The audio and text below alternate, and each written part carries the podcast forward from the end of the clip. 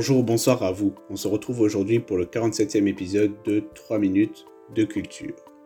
En ce jour, nous parlerons de la montée du nationalisme en Europe en prenant comme exemple la Hongrie de Viktor Orban, la Pologne de Andrzej Duda, la Slovénie de Borut Pahor et Janez Janša, un peu la Bulgarie de Boyko Borisov ou encore la France gauchiste et droitiste avec respectivement Jean-Luc Mélenchon et Marine Le Pen.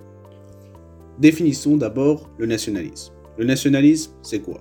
C'est le repli d'une population qui a un même caractère socioculturel, ethnique, religieux, linguistique, historique, ou encore vivant sur un même territoire, et la fierté qu'elle en tire à faire partie de cette nation, de cette communauté de mêmes personnes. Le nationalisme, bien qu'il soit là depuis très longtemps, s'est surtout développé au XIXe siècle, siècle que l'on surnomme aussi le siècle des nationalismes. Ce nationalisme est illustré à travers le Printemps des peuples de 1848, ou encore étant l'une des principales causes de la chute de l'Empire d'Autriche et même austro-hongrois. Et encore un peu plus tard, ça au 19e siècle, avec la doctrine avancée par le président américain Woodrow Wilson à la fin de la Première Guerre mondiale, le droit des peuples à disposer d'eux-mêmes. Ce qui créa de, plein de nouveaux pays que nous connaissons aujourd'hui, enfin, que nous avons connus du coup, surtout parce que le royaume des Serbes, Croates, Slovènes n'existe plus, sur, les cendres des anciens empires. Mais alors, comment ce néo-nationalisme est-il mis en avant? Contrairement à l'Allemagne nazie, la supériorité de la race est moins utilisée. Un peu quand même parfois par certains partisans très extrêmes.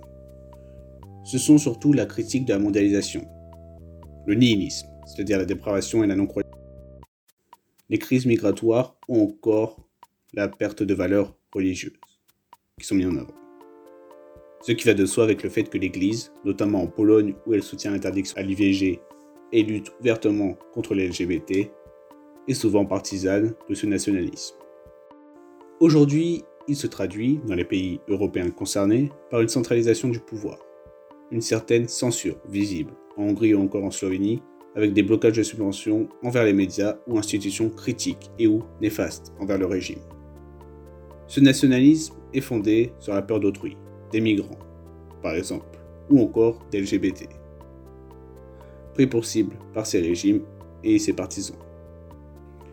Ou encore l'oubli de la langue et de la culture, la perte de son identité, comme cela est avancé surtout en Catalogne, Bretagne ou Pays basque. Alors ici-là, le nationalisme est plus utilisé pour accroître son pouvoir, pour valoriser son peuple. Car oui, c'est vrai que c'est très attrayant d'utiliser ce mot nationalisme pour fédérer les gens d'une même communauté à voter pour quelqu'un. Enfin, je veux dire, euh, moi, les arguments avancés par ces personnes-là, ces élus-là, ces hommes politiques-là, me donnent l'eau à la bouche, ça me donne envie de me battre, ça me donne... Euh, voilà, vous comprenez, ils jouent, sur ça pour qu'on se sente fier de notre pays, puis pour qu'on se dise, putain, on a perdu notre valeur d'antan et tout, même si parfois il y a des choses vraies. Mais ici, on va pas parler, on va parler objectivement, le plus possible d'ailleurs. Et oui, c'est facile de lier des gens contre quelque chose. Il faut bien trouver un ennemi, à quelqu'un, pour qu'il soit votre allié, un ennemi commun. C'est aujourd'hui ce que font Marine Le Pen avec les étrangers et Mélenchon avec la mondialisation, principalement. Ce que je vais dire là est subjectif, et de mon avis. Au sein du monde globalisé au sein duquel nous vivons, on ne peut pas se défaire de la mondialisation. Donc il est préférable d'exercer une politique unioniste à l'échelle de l'UE, pour plus de poids international et une meilleure autosuffisance à l'intérieur. Car vous vous doutez bien qu'on ne peut pas tout localiser en France. On n'a même pas toutes les ressources nécessaires. Après, on peut hein, être en autarcie totale. Mais à défaut d'être l'une des plus grandes puissances de la Terre et d'avoir un mode de vie confortable. Le nationalisme, lui, a plusieurs degrés. On va en parler vite fait. Il peut être doux ou fort. Doux comme les Américains, ou extrême comme les nazis hitlériens. Et après, avec cette échelle de mesure, vous calculez, vous pouvez vous, en faire une idée sur le nationalisme hongrois, slovène, polonais, etc., etc. On va citer deux grands hommes politiques français.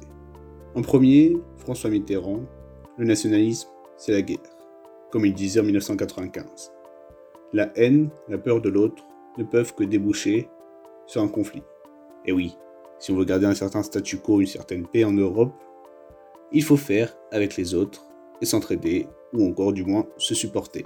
Et pour citer De Gaulle, le nationalisme, c'est détester le pays des autres. Le patriotisme, c'est aimer son pays.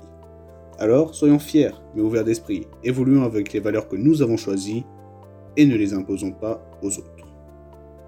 Fin de vidéo relative à mes idées, mais il est important pour l'Europe de se, de se recentrer sur elle et non sur de petites régions pour prospérer et influencer le monde avec ses idées. J'aime le nationalisme et ses idées, mais il faut se mettre en tête que nous ne pouvons pas vivre sans l'autre, du moins avec ce mode de vie.